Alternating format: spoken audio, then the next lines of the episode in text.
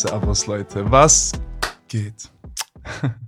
Danke fürs Einschalten. Willkommen zurück beim The Economic Side Podcast. Wie geht's euch? Ich hoffe, euch geht's gut. Ich hoffe, ihr hattet eine schöne Woche. Wir haben wieder mal Samstag und das heißt eine neue Folge TES. Und zwar haben wir heute das Thema Börsenlexikon.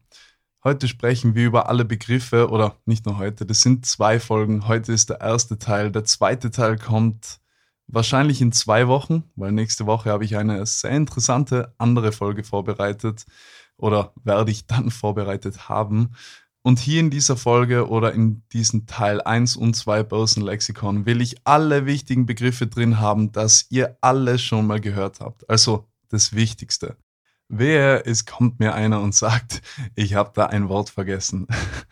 es gibt extrem, extrem viele Begrifflichkeiten und wie wir hier in TES in jeder Folge einfach immer das Beste rausholen wollen, werden wir auch hier einfach wieder das Wichtigste zusammenfassen, um euch Zeit zu sparen und ja, um eine unterhaltsame Folge, informative Folge bieten zu können. Das ist mein Ziel und so werden wir das machen. Kleine Anmerkung am Rande, ich habe immer noch nicht mein standardmäßiges Mikrofon zurück.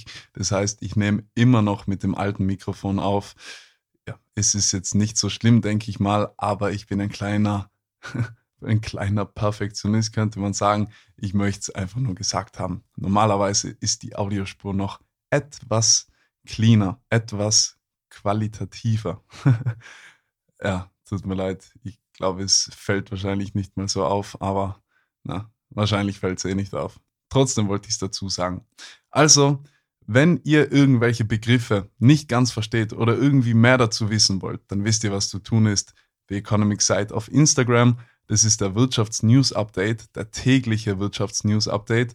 Das ist meine Seite auch vom Podcast und da könnt ihr mir einfach schreiben und ja, schreibt mir. Hey Alex, habt das nicht ganz verstanden? Wie auch immer. Schreibt mir einfach. Würde mich freuen und sonst wünsche ich euch jetzt viel, viel Spaß bei der Folge. Und wir fangen zuerst, bevor wir zu den Begriffen kommen, mit drei Breaking News an. Aber nur ein, zwei Minuten. Kein Stress. Bin ich sofort durch. Aber es gibt was zu erzählen. Es gibt, ja, wie gesagt, drei Breaking News, die wollte ich unbedingt hier noch reinpacken. Wie immer, kleiner Einwurf. Wenn euch die News nicht interessieren, könnt ihr jetzt auf Minute 5 und 55 Sekunden vorspulen. Die ersten Breaking News kommen aus Afrika. Und zwar hat die Zentralbank von Afrika offiziell herausgegeben, dass sie Bitcoin als zweites Zahlungsmittel akzeptieren. Unglaublich, ja, ich glaube, die Digitalisierung und die Kryptonisierung, wie man das nennen könnte, fängt tatsächlich richtig, richtig an.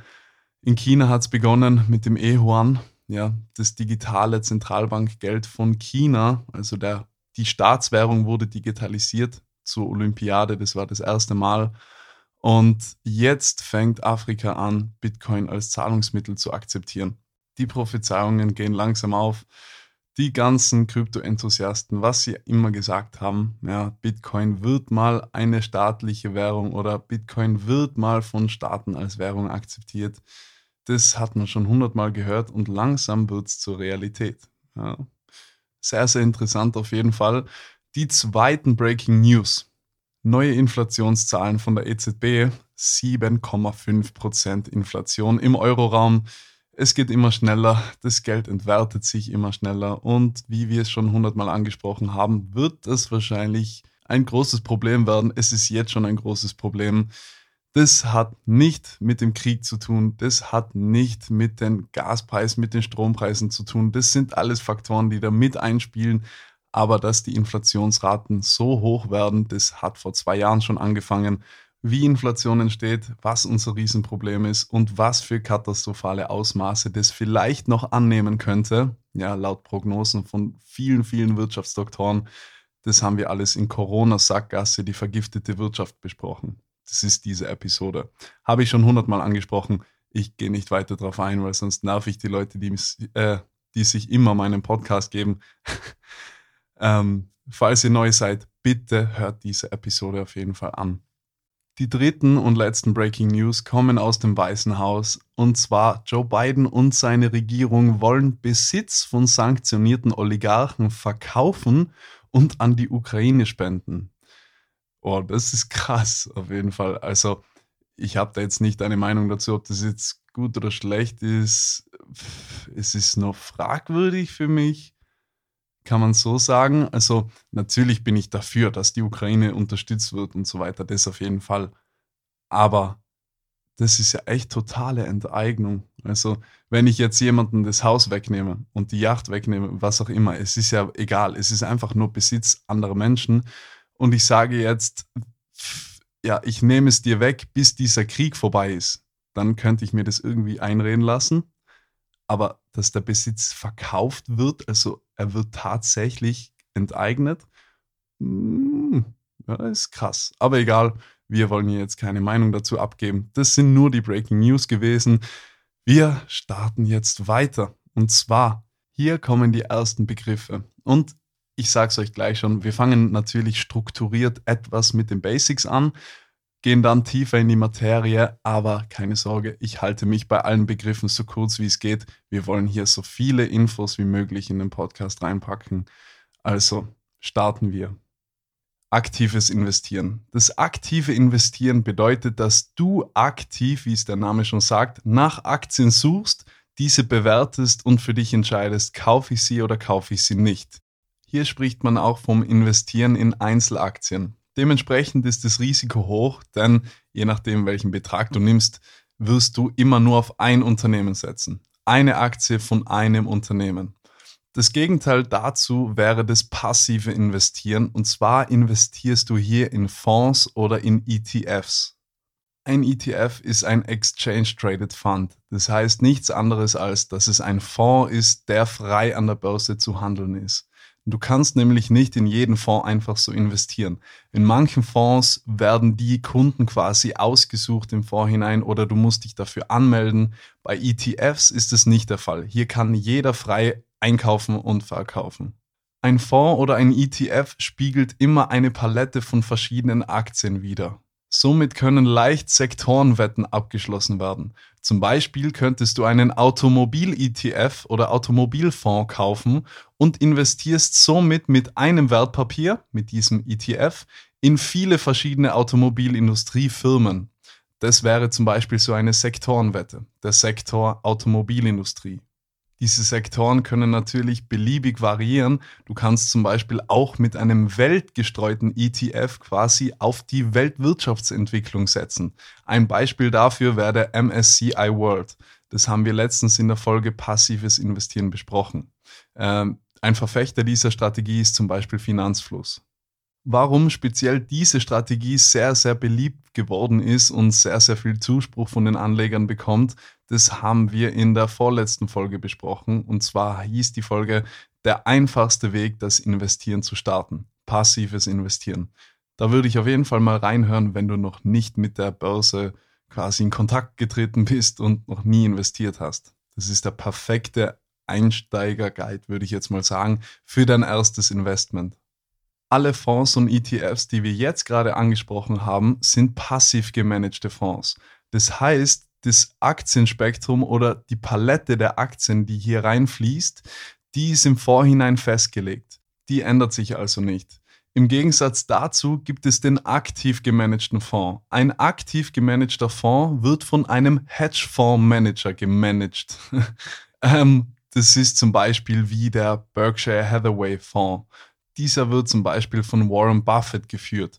Oder der ARK Invest Fonds, der wird von Katie Wood geführt. Es gibt verschiedene Hedgefondsmanager und viele Namen davon habt ihr sicher schon gehört. Jedenfalls bestimmen diese mit ihrem Analyseteam, welche Aktien aus dem Fonds nun ausscheiden oder wieder aufgenommen werden. Aktienindizes. Indizes werden dazu verwendet, um Werteentwicklungen einer ja, wieder mal, ich würde ja, würd schon sagen, wieder eines Sektors abzubilden. Hier sprechen wir aber nicht von Branchensektoren, sondern ja, ja ich gebe geb euch einfach mal ein Beispiel ähm, oder mehrere Beispiele. Der DAX 40, ja, der deutsche DAX, war früher DAX 30, jetzt heißt er DAX 40.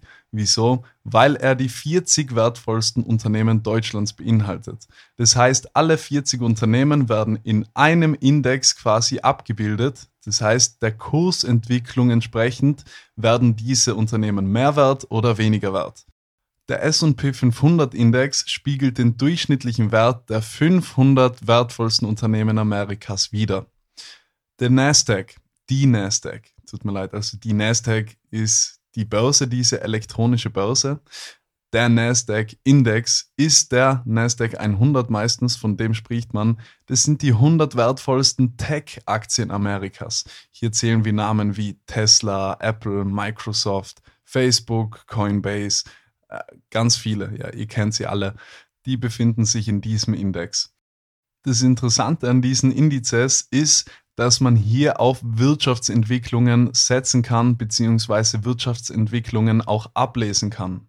Wenn man zum Beispiel einen SP 500 anschaut, dann kann man natürlich rückschließen, dass das in etwa die wirtschaftliche Entwicklung widerspiegeln muss. Ähm, das ist im Normalfall. Wir haben jetzt aber etwas abnormale Situationen an der Börse. Darüber haben wir eh schon gesprochen. Ja, Corona-Sackgasse, vergiftete Wirtschaft die Realwirtschaft passt nicht mehr zur Börsenentwicklung. Also, dass unsere Indizes so hoch stehen und dass unsere Aktien so hoch stehen, das hat nichts mit realen Wertezuwachs zu tun. Also, das sind andere Faktoren, die hier reinspielen und quasi den Markt aufblasen. Ja, und aufblasen, da sind wir auch schon beim nächsten Wort, äh, kommen wir gleich darauf zu sprechen, eine Blase im Markt, ja, äh, die könnte sich hier bilden oder die hat sich schon lang gebildet. Hier spalten sich oft die Meinungen zu diesem Thema, aber ja, promovierte Wirtschaftsdoktoren und viele, viele große, große Investoren sprechen schon lang von einer Blase an der Börse. Aber ja, das haben wir in vergiftete Wirtschaft, Corona-Sackgasse eh besprochen. Das nächste Wort, eine Blase oder eine Blasenentwicklung. Eine Blase ist einfach das Überbewerten irgendeiner Sache, das starke Überbewerten einer Sache. Wenn etwas am Aktienmarkt sehr viel teurer ist, als es tatsächlich wert ist, dann spricht man von einer Blase. Deswegen spalten sich hier auch oft die Meinungen, denn manche Leute befinden eine Sache für wertvoller, als es andere Leute tun. So wie bei Bitcoin zum Beispiel. Das ist ein sehr gutes und kontroverses Beispiel. Viele Leute sagen, das sind meistens die, ja, ich sage jetzt die ältere Generation, Warren Buffett und die Leute, die sagen zum Beispiel, dass Bitcoin eine einzige Blase ist. Ähm, Krypto-Enthusiasten sagen das natürlich nicht. Aber ja, eben wie gesagt, da spalten sich oft die Meinungen. Der nächste Begriff lautet IPO, Initial Public Offering. Auf Deutsch spricht man hier vom Börsengang, wenn eine Firma an die Börse geht. Leger gesagt oder unter Freunden vielleicht gesprochen, würde man auch sagen, die Firma geht public, die Firma geht oder wird öffentlich. An diesem Tag nämlich können das erste Mal Aktien, Firmenanteile dieser Firma öffentlich gehandelt werden. Das nächste Wort ist fast das gleiche, aber hier ist es bezogen auf Kryptowährungen. ICO, Initial Coin Offering. Das ist im Prinzip das gleiche wie beim Börsengang, nur geht es hier um Kryptowährungen. Das erste Mal, wenn eine Kryptowährung öffentlich gehandelt werden kann, das ist der ICO. Nächster Begriff, der Emittent eines Wertpapieres. Der Emittent ist immer der Herausgeber einer Aktie zum Beispiel oder einer Anleihe oder was auch immer man als Wertpapier kauft. Der Emittent einer Aktie zum Beispiel ist immer die Firma. Der Emittent einer Staatsanleihe zum Beispiel ist der Staat. Ja. Was sind Anleihen? Anleihen sind Schuldverschreibungen. Das heißt, wenn du zum Beispiel deutsche Staatsanleihen um 1000 Euro kaufst, gibst du dem deutschen Staat einen Kredit sozusagen um 1000 Euro. Du gibst ihnen also das Geld. Und dafür, dass du ihnen dieses Geld gibst, ihnen diesen Kredit gewährst sozusagen, das ist nicht wirklich ein Kredit, aber ich nenne es jetzt einfach so zum Verständnis, dann geben sie dir dafür Zinsen wieder zurück plus diesen Betrag. Und das nach einer bestimmten Laufzeit. Diese Staatsanleihe geht vielleicht zehn Jahre lang das heißt, in zehn Jahren bekommst du deinen eingesetzten Betrag, die 1000 Euro, plus die Zinsen darauf wieder zurück. Bei jeglicher Art von Wertpapieren gibt es immer ein Rating. Das Rating besagt, wie sicher ein Wertpapier ist. Das heißt, desto geringer die Volatilität, ja, die Schwankungsbreite im Kurs ist, desto sicherer wird die Aktie sein, desto sicherer wird das Wertpapier geratet werden.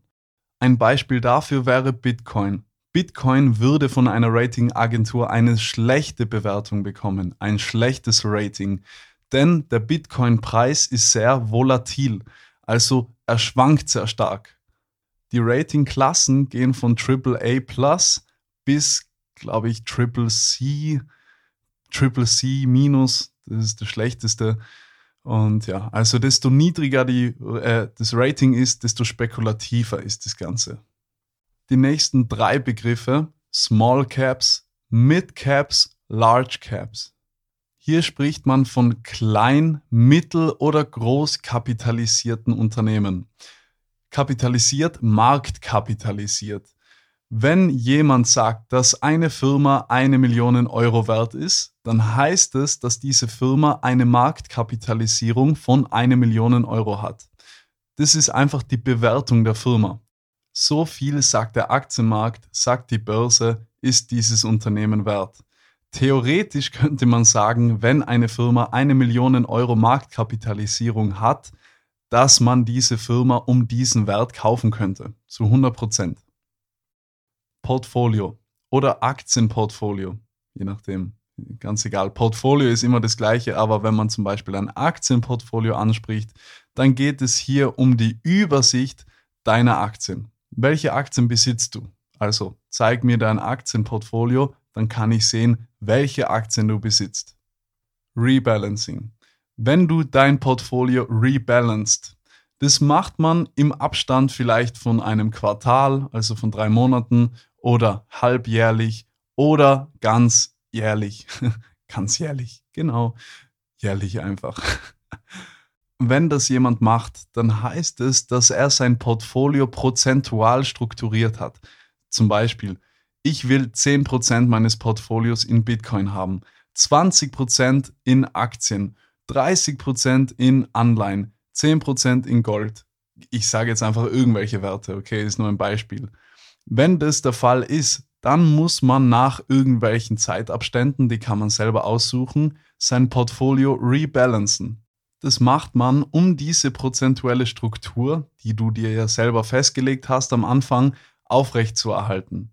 Wenn du zum Beispiel am Tag X sagst, du willst 10% deines Investmentportfolios in Bitcoin haben und dann in drei Monaten wieder reinschaust, wie viel ist Bitcoin jetzt wert und der keine Ahnung, der Wert hat sich vielleicht verdoppelt. Deine 100 Euro sind jetzt 200 Euro.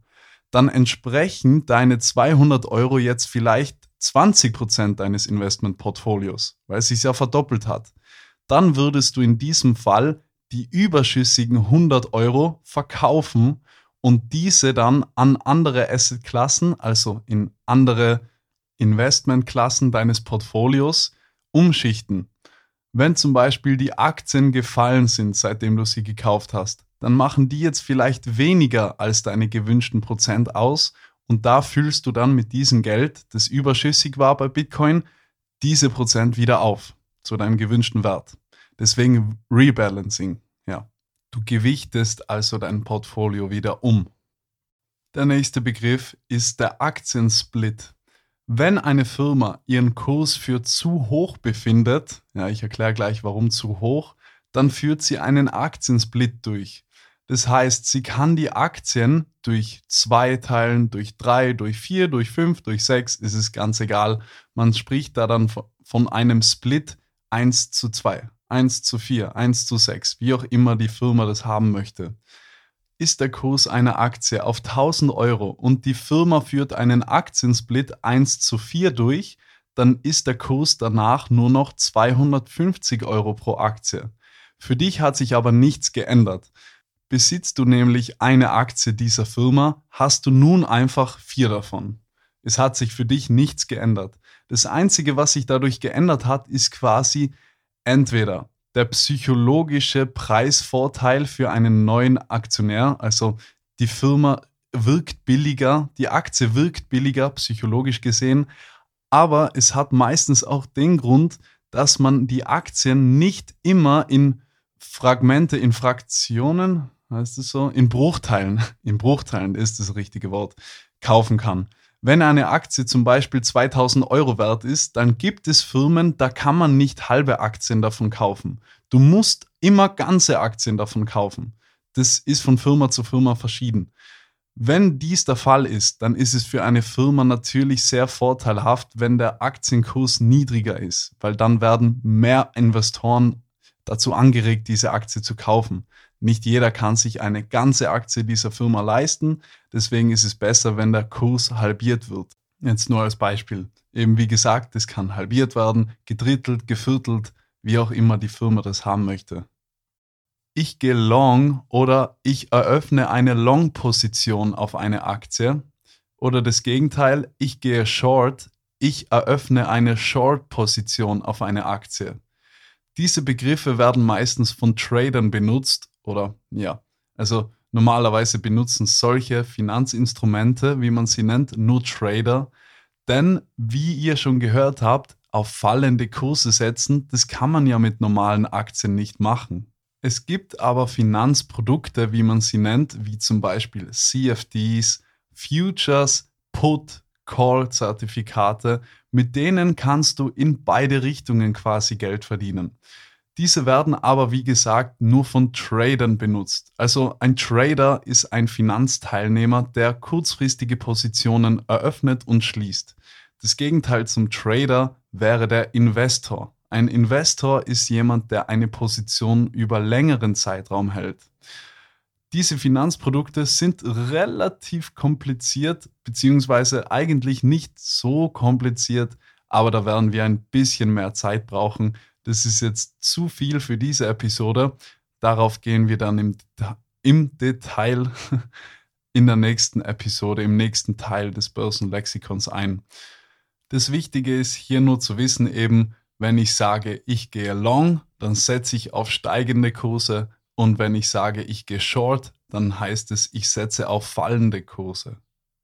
Unsere letzten zwei Begriffe für heute, der Bullenmarkt und der Bärenmarkt. Ein Bullenmarkt bezeichnet eine Marktsituation, also eine Börsensituation, in der die Kurse tendenziell alle steigen. Das Gegenteil dazu wäre der Bärenmarkt. In einem Bärenmarkt fallen alle Kurse tendenziell.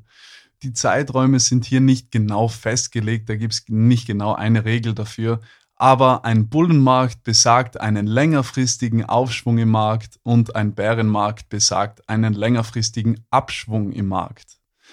Das waren unsere letzten Begriffe für heute. Ich glaube, es war schon genug für eine Folge. glaube ich auf jeden Fall. Ja, Leute, vielen, vielen Dank wieder mal fürs Zuhören. Wir sind am Ende angelangt. Ich hoffe, es war interessant. Ich hoffe, ich habe viel Input in die Folge reinpacken können. Falls dir die Folge gefallen hat, falls du irgendwas mitnehmen konntest, bitte könntest du den Podcast bewerten oder vielleicht weiterempfehlen. Das würde mir sehr, sehr, sehr weiterhelfen. Die nächste Börsenlexikon-Folge wird dann wahrscheinlich in zwei Wochen rauskommen. Wie gesagt, denn nächste Woche haben wir ein sehr interessantes anderes Thema. Ja, und bis dahin wünsche ich euch noch ein schönes Wochenende und eine wunderschöne nächste Woche. Somit verbleibe ich und sage nur noch, Wissen ist Macht, doch vor allen Dingen ist Wissen Freiheit. Wir hören uns nächste Woche wieder. The economy.